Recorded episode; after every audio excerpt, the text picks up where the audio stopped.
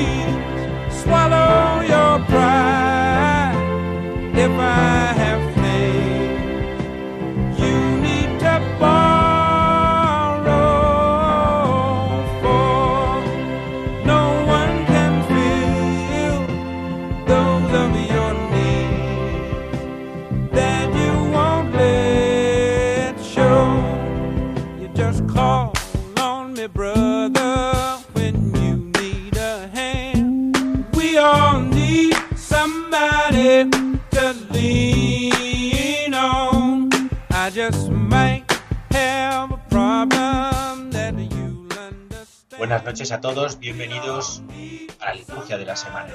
Una noche más, una noche de sábado más, este sábado 25 de abril en el que nos encontramos.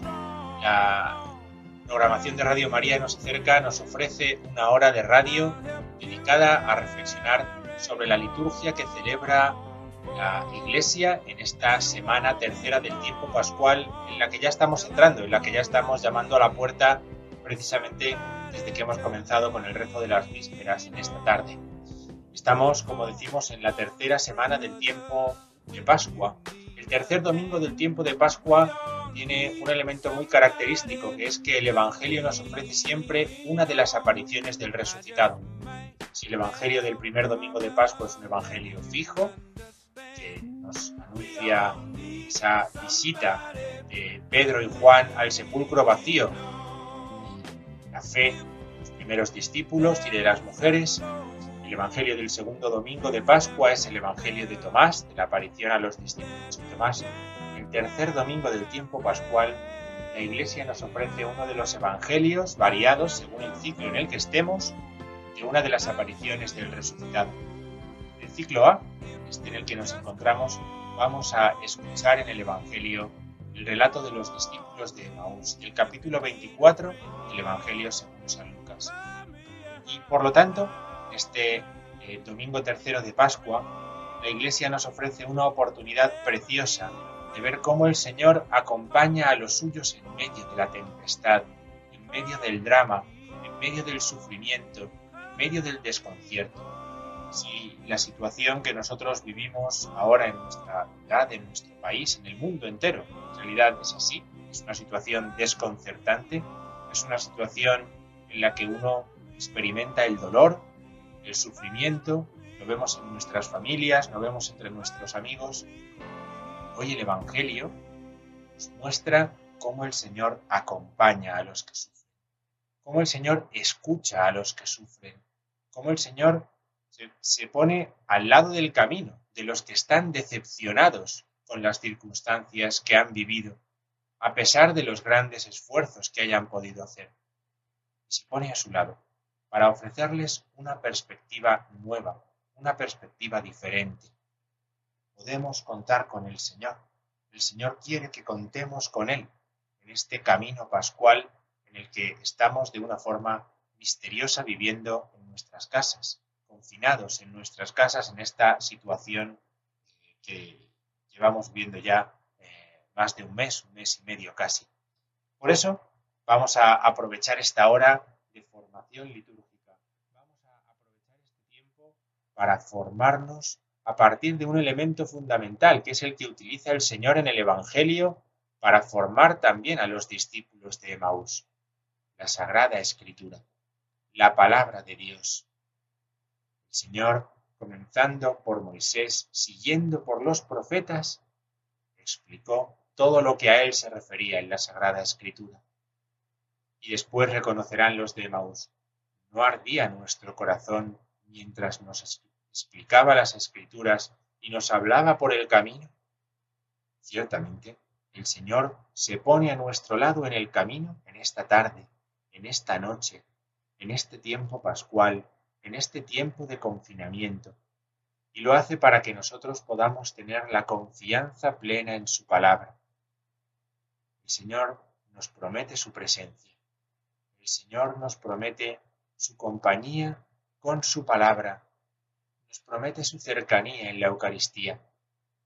Ahora que no podemos tener esa cercanía en la Eucaristía, que no podemos día a día celebrar juntos la Eucaristía, es momento de fortalecernos en la palabra de Dios. Eso es lo que nos enseña este relato evangélico que vamos a escuchar en la misa del domingo. Vamos a comenzar este programa de hoy dedicado a este relato de los discípulos de Maús, dedicado a contemplar este tercer domingo del tiempo pascual, a contemplar la importancia que tiene la palabra de Dios en la vida del cristiano y en la vida de la iglesia. Y por lo tanto, vamos a comenzar como hacemos cada sábado, como hacemos cada semana, haciendo un repaso, recorriendo tranquilamente la liturgia de esta semana tercera del tiempo pascual que la iglesia nos ofrece ponemos en marcha, comenzamos con la liturgia de la semana, semana tercera del tiempo pascual. Y bien, en esta semana, donde estamos diciendo que hay un relato, un texto de la Sagrada Escritura que lo domina todo, que es este relato de los discípulos de Maús, Lucas 24, versículos 13 al 35, nos encontramos con esta temática en la liturgia de la palabra del domingo. El Señor aparece resucitado, aparece glorificado a los suyos, a los que van por el camino de Emaús huyendo de la realidad que han vivido, y lo hace para mostrarles el don de la gracia, el don de una vida nueva, el don de una vida iluminada, mirada a través de la palabra de Dios. Como sabemos bien, la primera lectura de los domingos de Pascua es un relato de los hechos de los apóstoles que nos ofrece la oportunidad de profundizar cómo la iglesia se va construyendo, profundizar en cómo la iglesia se va edificando, profundizar en cómo la iglesia va reconociendo la cercanía del Señor y va reconociendo en la Sagrada Escritura que se habla del Señor lo que los discípulos de Emaús aprenden por el camino, será lo que los discípulos tengan que también llevar a cabo durante su vida. Coger la Sagrada Escritura y decir, ¿veis cómo hablaba del Señor? ¿Veis cómo hablaba cómo el Señor está a vuestro lado? ¿Veis cómo hablaba de que el Señor iba a resucitar? Y entonces, cogiendo un texto bíblico, cogiendo un salmo, Pedro va a explicar, va a explicar la fe en Jesucristo, el querigma, el anuncio central de la fe, el Cristo muerto y resucitado para la salvación de todos. Ese texto que va a explicar Pedro en la primera lectura es el Salmo 15. El Salmo 15, que dice Pedro, no se refería a David, se refería a Jesucristo. Por eso el Salmo responsorial, la respuesta que va a hacer la Iglesia a esa lectura primera, es el Salmo 15. Me enseñarás el sendero de la vida, me saciarás de gozo en tu presencia, de alegría perpetua a tu derecha. Aquí la alegría adquiere un elemento nuevo con la palabra que lo acompaña. La alegría perpetua. Es decir, no estamos hablando de un consuelo pasajero para un momento, sino de una alegría para siempre. Y solamente podemos hablar de alegría para siempre porque Pedro nos ha hablado en la primera lectura de una vida para siempre, de la vida para siempre que Jesucristo ha obtenido para nosotros. Este recorrido de la palabra de Dios, este recorrido, es la experiencia de la Iglesia a la luz de lo que Cristo ha mostrado a los discípulos en el Evangelio de lo que Cristo ha hecho apareciéndose resucitado a los de Emaús. el primer acontecimiento es el que está en el Evangelio, es la palabra fundante, que es la que motiva, la que hace que después la Iglesia, en la primera lectura, anuncie, predique ese mismo mensaje. La segunda lectura de este tercer domingo de Pascua nos ofrece la continuación de lo que escuchábamos en el domingo pasado, la primera carta de Pedro, ese texto que es para muchos autores, para muchos exegetas, para muchos teólogos, una especie de homilía bautismal, una especie de reflexión que el mismo Pedro hace después de haber bautizado a algunos en alguna de las primeras comunidades. Por lo tanto, lo que nos ofrece es una oportunidad de ver cómo también los primeros discípulos asumen, interpretan, cómo ellos explican a primeras comunidades de cristianos lo que han vivido con el Señor. Y en esa homilía bautismal, San Pedro explica que de lo que está hablando es de que el bautismo nos ha unido con la muerte y resurrección de Cristo. El bautismo nos ha ofrecido la liberación por la sangre de Cristo. Él se ha ofrecido para que también nosotros nos ofrezcamos. Bien, esta es la liturgia de la palabra, ahora la comentaremos un poquito más despacio, sobre todo el relato del Evangelio, lo comentaremos ahora un poquito más despacio, pero esta es la liturgia de la palabra del tercer domingo de Pascua, domingo 26 de abril del año 2020. A partir de ahí, seguimos el recorrido por los días feriales, los días feriales del tiempo pascual. El lunes, lunes 27 de abril, es lunes de la tercera semana de Pascua. El lunes de la tercera semana de Pascua y de ahí en adelante la Iglesia nos va a ofrecer los textos que nos viene ofreciendo desde la semana pasada, es decir, el libro de los Hechos de los Apóstoles en la primera lectura y los discursos de Juan el relato del Evangelio. Con unos y con otros, de una forma paralela, la Iglesia nos va ofreciendo un camino pascual. El libro de los Hechos de los Apóstoles nos va ofreciendo, digamos que las primeras peripecias de la Iglesia, la, la construcción de la primera comunidad, qué es lo que hacen los primeros discípulos. Y nos encontramos con Esteban, la predicación de Esteban, una predicación que concluirá con su martirio, con el derramamiento de su sangre. Pero esa predicación de Esteban es la predicación que vamos a escuchar en la primera lectura, Hechos 6, del 8 al 15. En el Evangelio estamos escuchando ya desde estos últimos días de esta semana que está terminando, segunda de Pascua, el discurso del pan de vida, Juan 6. Juan 6, 22, 29. Trabajad no por el alimento que perece, sino por el que perdura para la vida eterna estas serán las lecturas que vamos a escuchar en este lunes de la tercera semana del tiempo pascual.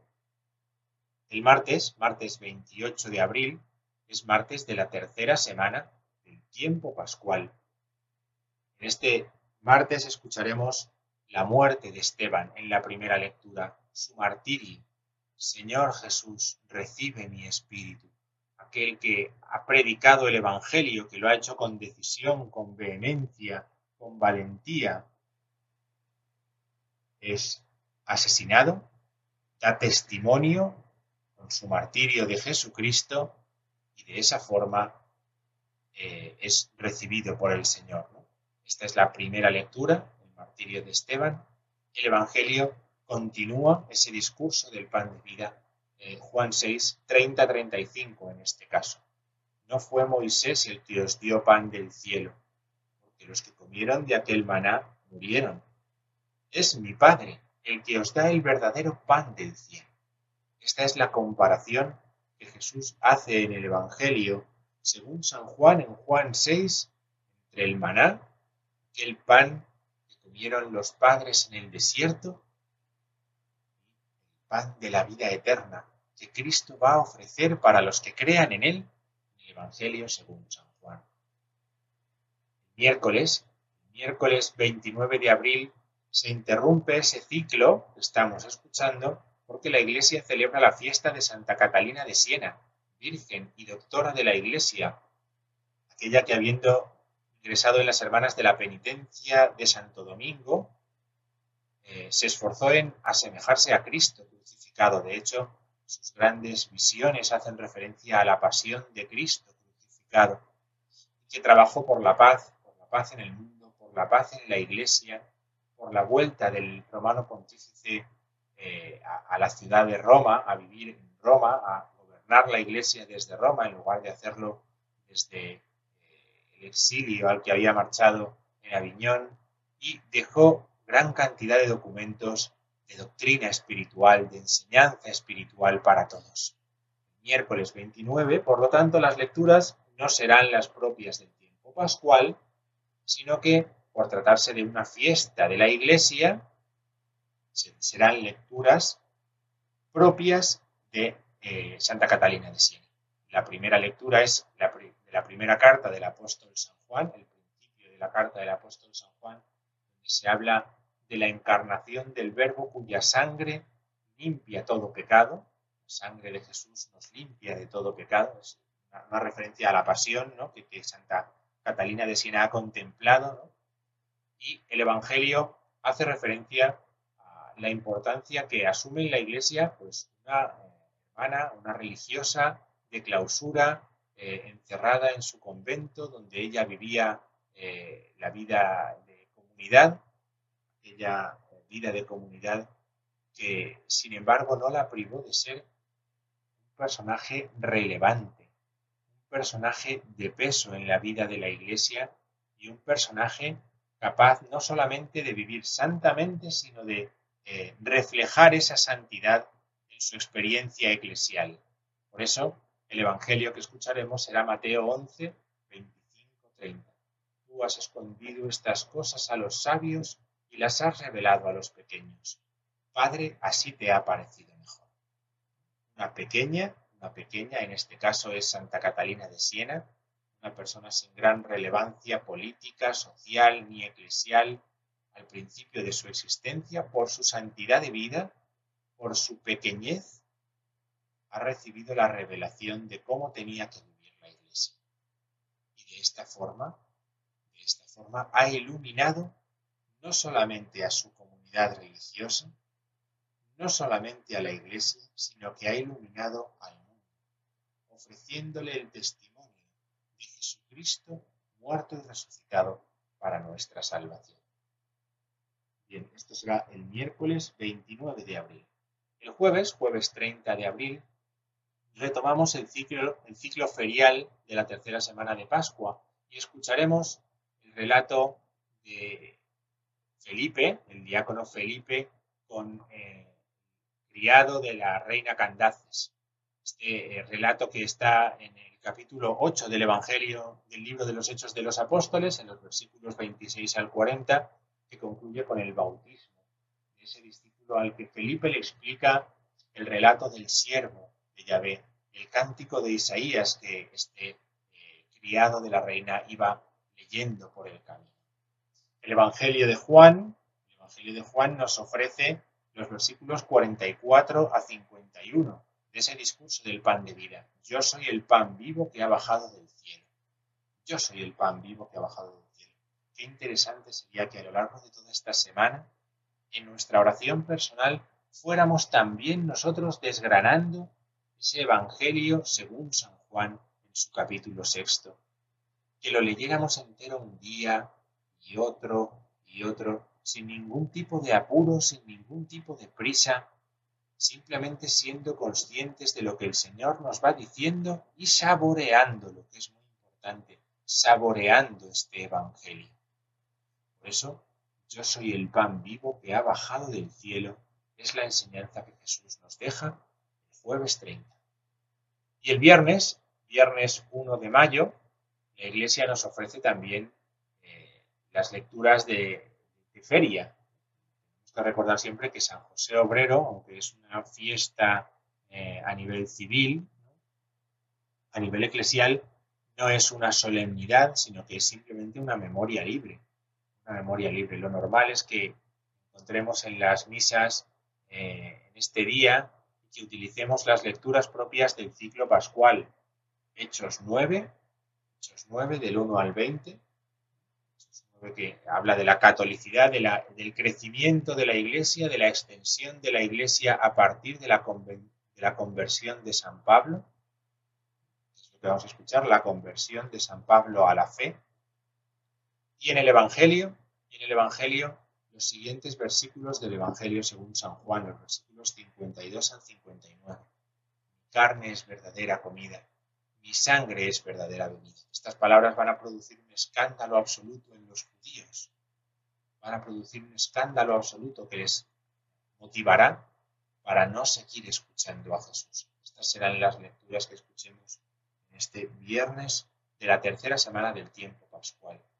Y la tercera semana del tiempo pascual la concluiremos el sábado 2 de mayo, en el que haremos memoria de San Atanasio, obispo y doctor de la Iglesia, uno de los grandes apologetas de los primeros siglos, que se dejó la vida defendiendo constantemente a la Iglesia de toda forma de herejía, sobre todo de aquellas que hacían referencia a Jesucristo. Es uno de los grandes padres que eh, explica la cristología del verbo encarnado, que explica sobre la doble naturaleza de Jesucristo, que explica cómo Jesucristo es verdadero Dios y verdadero hombre y se enfrenta a todo lo que tiene que enfrentarse para mantener este dogma, para mantener esta verdad. Él lo lleva a la vida de tal forma que es exiliado muchísimas veces en su vida hacer esta defensa de la fe. Las lecturas, en todo caso, son las lecturas del tiempo pascual, del día ferial del tiempo pascual, y escucharemos en Hechos capítulo 9, 31, 42 cómo eh, también la conversión de Pablo va a construir la iglesia, va a hacer que se multiplique, dice la lectura, el consuelo del Espíritu Santo. Hechos 9, 31, 42. Y escucharemos la conclusión del capítulo 6 del Evangelio según San Juan, de ese discurso del pan de vida en el que Jesús se vuelve a los discípulos y les dice que si también ellos quieren marcharse, Pedro será el que tome entonces la palabra para decir, Señor, ¿a quién vamos a acudir? Solamente tú tienes palabras de vida eterna. Esa confesión de fe tan preciosa que hace Pedro reconociendo a Jesús como el Señor y Mesías, el único que tiene palabras de vida también nosotros tenemos que aprender a decir esto mismo también en estos días. ¿A quién vamos a acudir en estos días? ¿A quién vamos a acudir nosotros? Si el Señor es el que tiene palabras de vida eterna, vivamos también nosotros de estas palabras de vida eterna que el Señor nos ofrece en esta tercera semana del tiempo pascual. Bien, pues hasta aquí ha llegado este repaso de la liturgia de la semana con el que hemos abierto nuestro programa este sábado 25 de abril. Vamos a escuchar un poco de música, vamos a escuchar ese aleluya gregoriano, ese aleluya pascual eh, que se canta para que los hijos y las hijas de David reconozcan que Cristo es el Señor que había muerto y que resucitó. Escuchamos este precioso canto y continuamos en la liturgia de la semana. este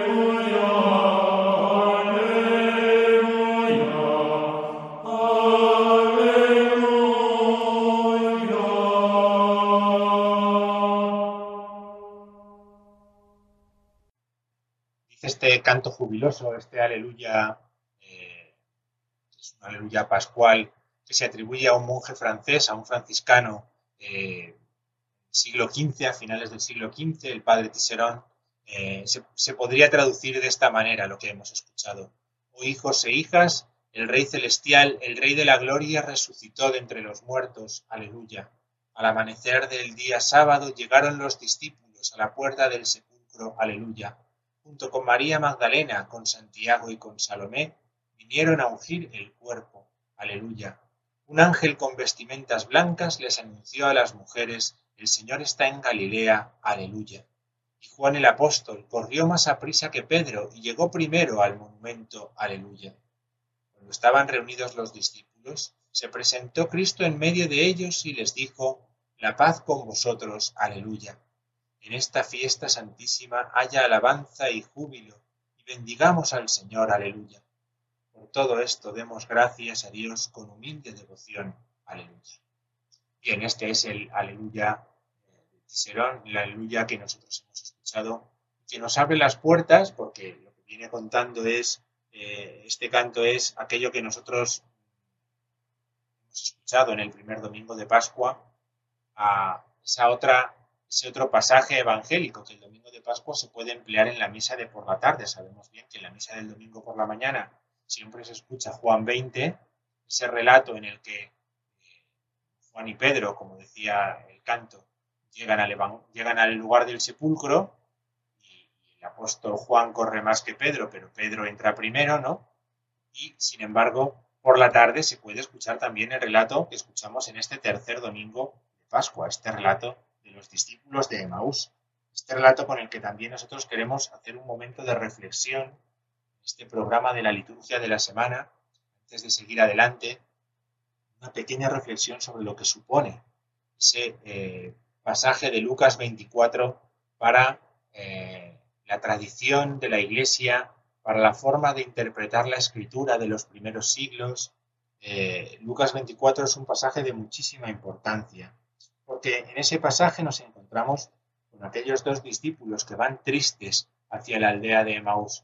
Han experimentado todo lo que ha sucedido en Jerusalén con la muerte del Señor, de su Maestro, y decepcionados eh, una mezcla de decepcionados y miedosos huyen de Jerusalén por la situación que allí se ha creado a partir de, esa, muerte del Señor. Piensan que después de morir el Señor, de, asesinar al Señor en la cruz, irán a por los discípulos para asegurar que ese, eh, esa rebelión, que ese levantamiento no va a ir a más. Entonces huyen de, huyen de Jerusalén hacia Emaús, que es una aldea cercana de allí. Las, excavaciones, los estudios dicen que a lo mejor eh, Emaús está, estaba donde en el Antiguo Testamento se encontraba la ciudad de Modín, donde aquellos macabeos se habían refugiado para comenzar eh, la reconquista de la ciudad santa eh, que los griegos eh, se habían apoderado de ella. Entonces, este es posiblemente Emaús, pero este es definitiva el lugar al que estos dos discípulos se dirigían. Y estos dos discípulos se dirigen allí para esconderse. Entonces encuentran al Señor y le manifiestan su decepción, manifiestan su tristeza, eh, porque ellos habían puesto muchas esperanzas en el Mesías y sin embargo lo que habían encontrado había sido la muerte. Habían encontrado eh, una experiencia durísima, una experiencia que había terminado con la muerte de su Señor. Y ese relato, en ese relato Jesús, después de escucharles pacientemente, después de escuchar sus lamentos, su historia, después de escuchar los motivos de su tristeza y de su sufrimiento, les eh, advierte que torpes y necios eh, sois para creer lo que anunciaron los profetas, les dice a, ellos. Eh, y empieza, comenzando por Moisés, como decíamos nosotros antes, y continuando por los profetas, todo lo que se refería a él en la escritura. Es decir, ¿qué es lo que hace Jesús? Les da una auténtica catequesis. Una auténtica catequesis. Lo que hace es proponerles, proponerles, mirando a la Sagrada Escritura, todo lo que se refería a Él. Todo lo que se Por eso todo lo que se refería a Él, todo lo que se refería a Él es ir tomando desde los libros del Antiguo Testamento, del Génesis, de la ley, dice, comenzando por Moisés, como la vida de Moisés es una vida que se entiende a la luz de la vida de Jesucristo, como las decisiones de Moisés, las peripecias, las aventuras que Moisés va viviendo, se entienden a la luz de Jesucristo. Los cantos del siervo, el libro de Isaías, los salmos, qué decir de los salmos, la importancia que tienen los salmos en el momento que nosotros estamos viviendo. Pues todo esto, todo esto tiene gran importancia para que nosotros podamos reconocer, para que nosotros podamos también aprender, porque esa es la catequesis que va a aprender a hacer la Iglesia. Los padres de la Iglesia en los primeros siglos se van a empeñar precisamente en esto, precisamente en esto, en tomar todas esas imágenes, todos esos relatos que van a llamar tipos, tipos de Jesucristo. Por eso la catequesis tipológica, la catequesis que enseñan los padres de la Iglesia lo que hace es esto. Es decir, coger el Antiguo Testamento y en todos esos tipos descubrir que hay un antitipo, un anticipo de Jesucristo. Jesucristo es la imagen según la cual el hombre ha sido creado y Jesucristo es la imagen del Padre. Jesucristo es el Dios y hombre verdadero que estaba anunciado en el Antiguo Testamento.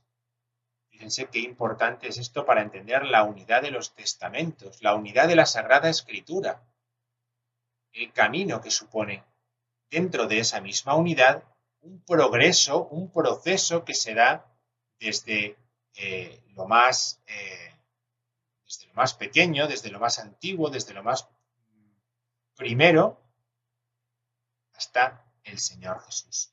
La lectura litúrgica de que la Iglesia hace de la palabra de Dios nos permite hacer este ejercicio constantemente. Cada domingo del año litúrgico nosotros podemos hacer esta lectura cuando, seguimos la primera lectura en relación con el Evangelio.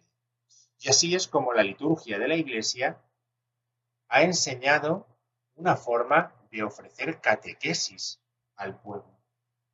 Si la exégesis estricta no puede afirmar que aquella comida que se celebró en Emaús, por ejemplo, fuera una Eucaristía, es cierto que no se puede dejar de leer a través de los términos que San Lucas emplea en esa ese relato una alusión a la cena. Decir, que Jesús tomó el pan, pronunció la bendición, lo partió y lo dio. Es una manera de decir, es una manera de decir que está relacionada esa fracción del pan con la de la Eucaristía, con la de la última cena. Es difícil negar que Lucas pueda estar pensando en la Eucaristía. ¿Cómo no va a estar pensando en ella? Si lo hace así también en los Hechos de los Apóstoles, en el capítulo 2, ¿verdad? Aunque no afirme que se trata de la repetición de esa cena, está claro que está pensando en ella, que la tiene en la mente cuando pone ese relato. Por eso, la Iglesia ha aprendido también no solamente a mirar hacia el Antiguo Testamento, sino a la vida de Cristo.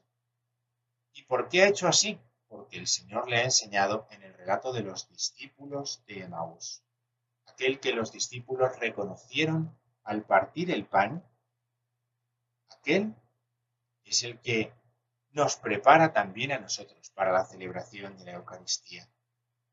Pero Lucas, lo mismo que hace la Iglesia cuando nos ofrece este texto en este tercer domingo del tiempo pascual, lo que hace es invitarnos a pensar en la celebración de la Eucaristía, invitarnos a pensar en ella, invitarnos a pensar que a esa celebración se accede por la palabra de Dios, por la explicación de la escritura, por haber escuchado esa palabra de Dios. Toda nuestra vida, en este momento de confinamiento que vivimos, en este momento en el que no podemos ir a participar en la celebración de la misa, toda nuestra vida es toda ella un tiempo para vivir en la palabra de Dios, para vivir aprendiendo de la palabra de Dios, y de esta forma prepararnos para cuando podamos volver a recibir la Eucaristía. Ya que ahora no podemos, nos preparamos. Como los discípulos de Emaús no pudieron comerla, pero fueron preparados por el Señor para ello. Mientras el Señor los preparaba por el camino. Nosotros como los de Emaús, en el camino nos preparamos por la palabra de Dios para que llegue el día gozoso en el que podamos saborear ese don, ese regalo que el Señor nos ha hecho en los sacramentos y en el sacramento de la Eucaristía. Quédate con nosotros, le dicen, que el día atardece, que el día va de caída, que se hace tarde. Quédate con nosotros. Eso significa que los discípulos se habían sentido tocados por la palabra de Dios. Qué tiempo tan bueno este para que también nosotros valoremos cómo así es como escuchamos la misa, como participamos en la misa habitualmente. Primero la liturgia de la palabra, que calienta nuestro corazón, en la que el Señor nos explica las escrituras como hizo con los de Emaús, y después nos alimenta en la fracción del pan. Esta explicación que la Iglesia ha hecho desde antiguo también de este pasaje de los discípulos de Emaús sirve también a nosotros, sirve también a nosotros para valorar la importancia de esa palabra. De esto vamos a hablar a continuación. Vamos a escuchar un poquito de música, un poquito de música. Eh, Señor, no soy digno de que entres bajo un techo. Bastará que digas una palabra para que esta me salga. Eso es lo que vamos a escuchar a continuación. Una palabra. La palabra del Señor es la que nosotros necesitamos para que nos salga.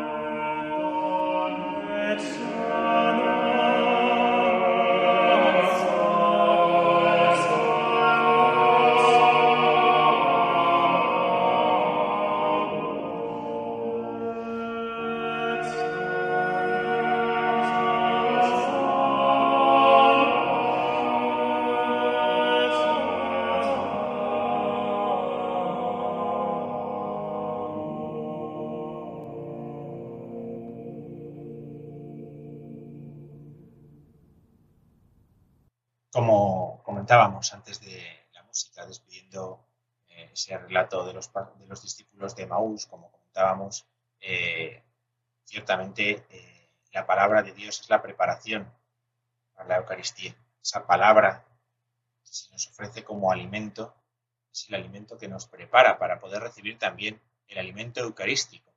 Y así, como el relato de Maús sucede con el Señor con los discípulos, así es como la Iglesia ha aprendido a hacer también en su vida cotidiana, en su vida sacramental cotidiana, siempre haciendo que antes de dar un sacramento resuene la palabra de Dios, siempre haciendo que antes de administrar el don de la gracia, la palabra de Dios abra el corazón a la gracia.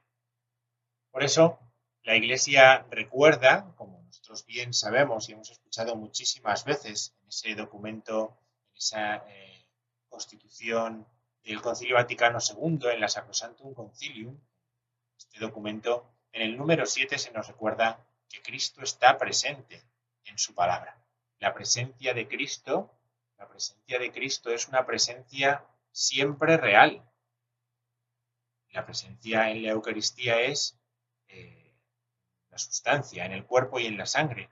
Pero cuando hablamos de una presencia de Cristo, la presencia de Cristo siempre tiene que ser real.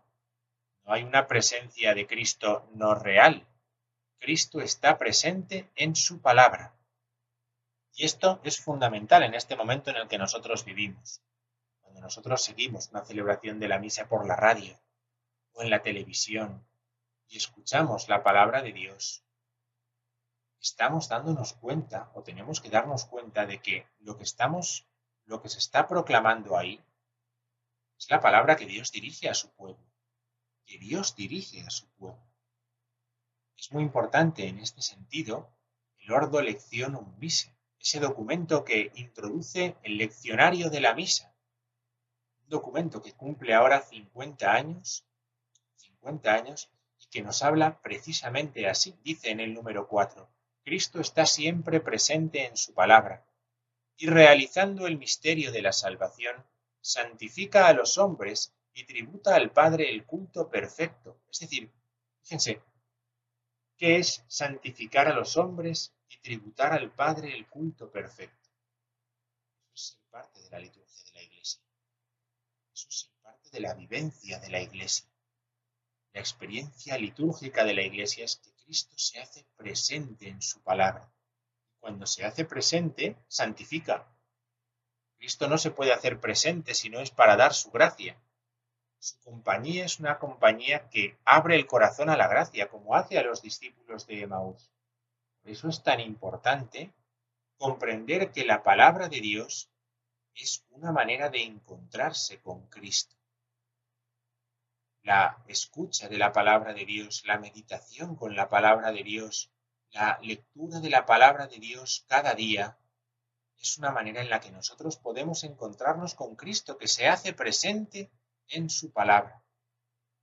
La misma ordenación de las lecturas de la misa dice, los fieles tanto más participan de la acción litúrgica, cuanto más se esfuerzan al escuchar la palabra de Dios en ella proclamada, por adherirse íntimamente a la palabra de Dios en persona, Cristo encarnado, de modo que aquello que celebran en la liturgia sea una realidad en su vida y costumbres, y a la inversa, que lo que hagan en su vida se refleje en la liturgia. Fíjense qué forma más bonita de advertirnos de la importancia que tiene la escucha de la palabra de Dios. La palabra de Dios es para que nosotros nos adhiramos a ella,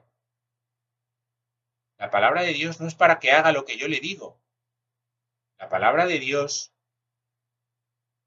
no es una manera sin más de pasar el tiempo.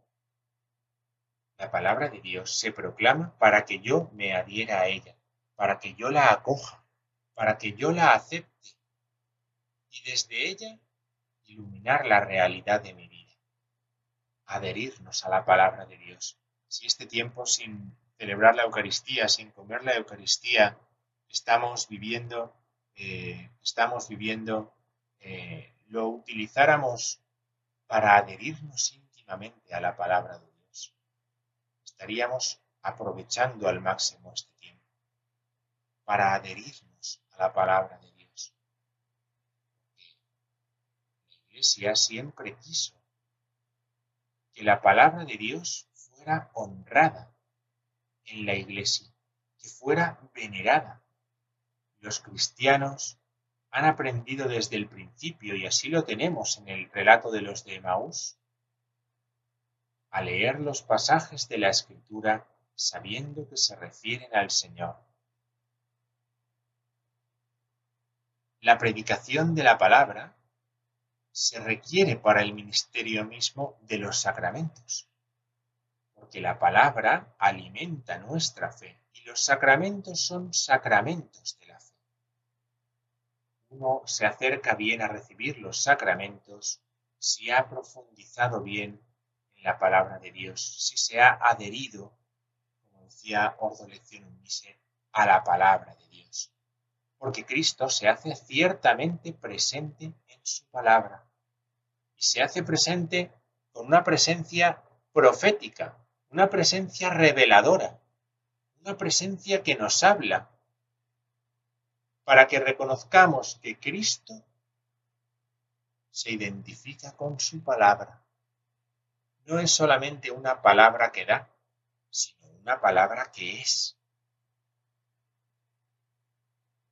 ¿Cómo sabemos que la Iglesia interpreta esto así? ¿Cómo sabemos que la Iglesia, cuando proclama la palabra de Dios, está reconociendo una presencia de Cristo?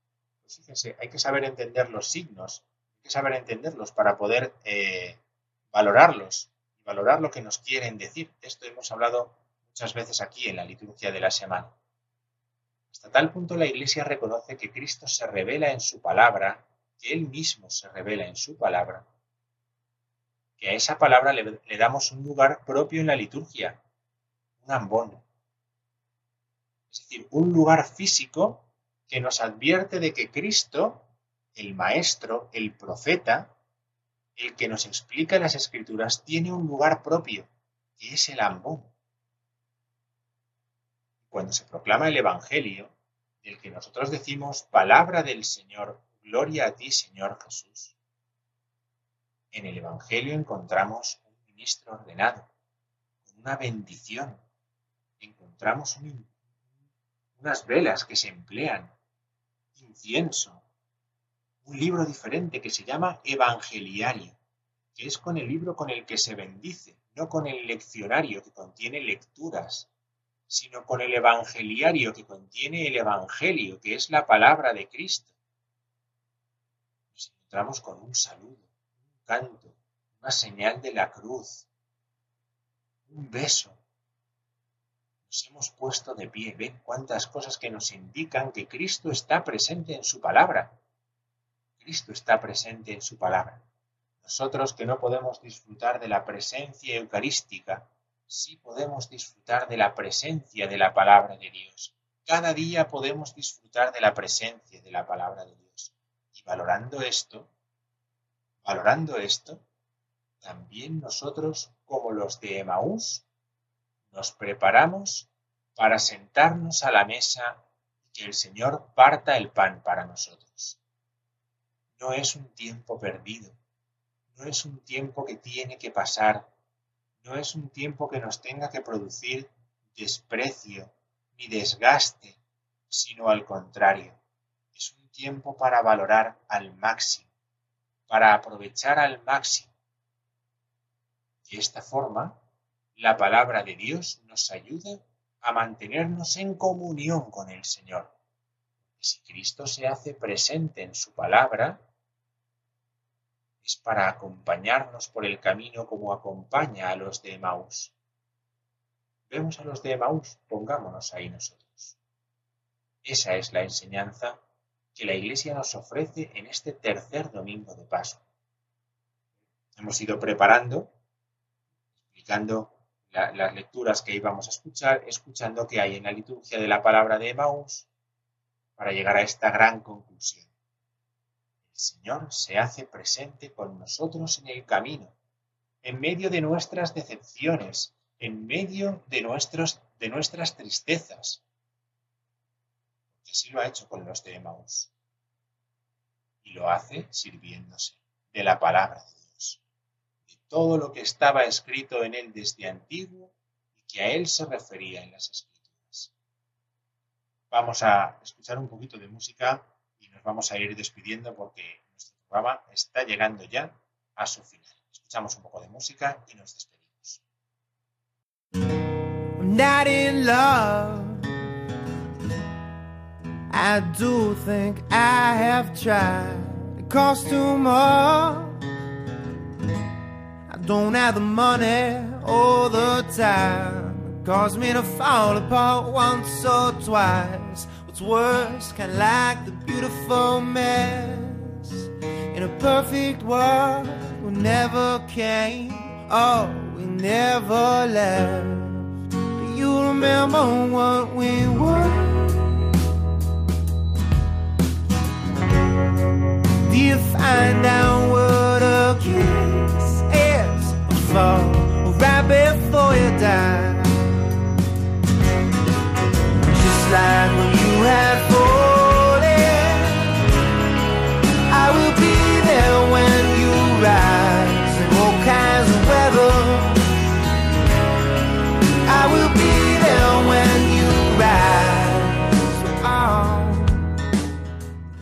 Muy bien, pues hasta aquí, hasta aquí ha llegado nuestro programa de la liturgia de la palabra en este tercer domingo de Pascua, en este sábado 25 de abril en el que nos encontramos. Este día que hemos dedicado a reflexionar en esta hora sobre la palabra de Dios a partir del relato de los discípulos de Maús que vamos a escuchar como evangelio en la misa. Que pasen una buena noche, que se cuiden, que se queden en casa, que se queden en la compañía de Radio María, aprovechen este tiempo para profundizar en la palabra de Dios, que podamos encontrarnos pronto en la iglesia dando gracias a Dios. Cuida de nosotros por lo que nos acompaña, por lo que cada día nos ofrece. Que tengan buenas noches.